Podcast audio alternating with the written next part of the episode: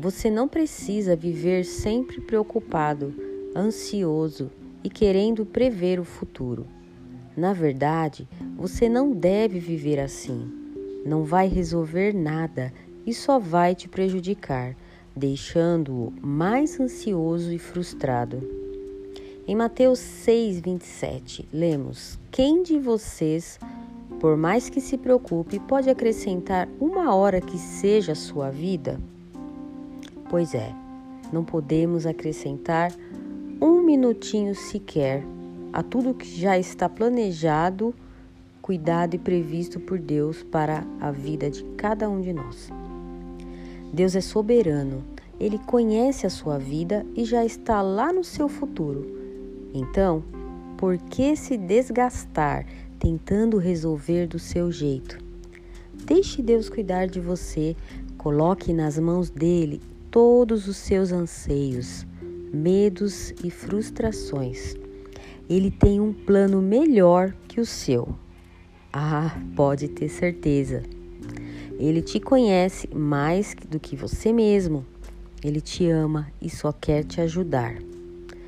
Conforme acabamos de ouvir o versículo do livro de Mateus, não podemos acrescentar uma hora sequer à nossa vida.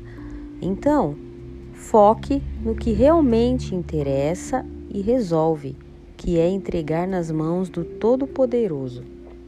Entregue, confie e descanse. Não perca suas preciosas horas de sono com suas preocupações. O sono é essencial para a sua saúde, para o bom funcionamento do seu organismo. Então, não adie mais essa entrega Converse agora com Deus, abra o seu coração para Ele, peça paz, conte a Ele os seus segredos, necessidades, sonhos e tudo o que você quiser. Não há nada melhor do que ter um amigo como Deus. Ele te ouve em qualquer momento, te aceita como você é e não te decepciona, não te julga. Ele guarda seus segredos e é fiel e amoroso. Toda vez que os maus pensamentos vierem, comece a falar com Deus e tenha atitudes positivas, de acreditar que coisas boas virão em sua direção e que você é abençoado sim, e privilegiado por ter um Deus que cuida de você. Deus te abençoe ricamente em todas as áreas da sua vida. Amém.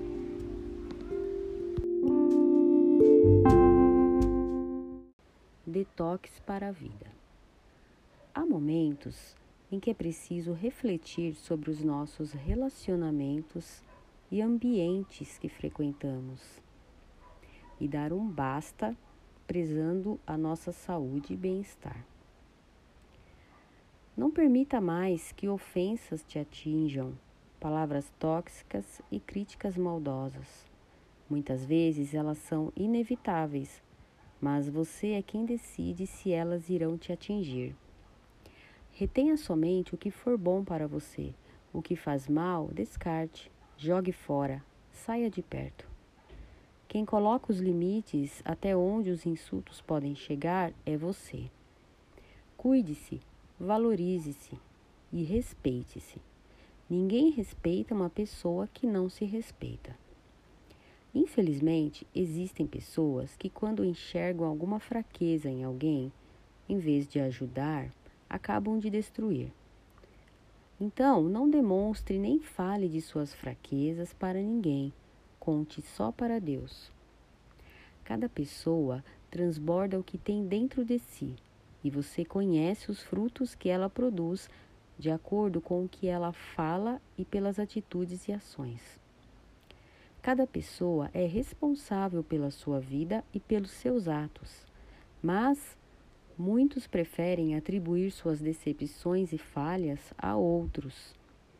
Fica mais fácil e cômodo. Portanto, admitir os próprios erros é uma atitude nobre e louvável, mas está cada vez mais raro de se ver atitudes assim.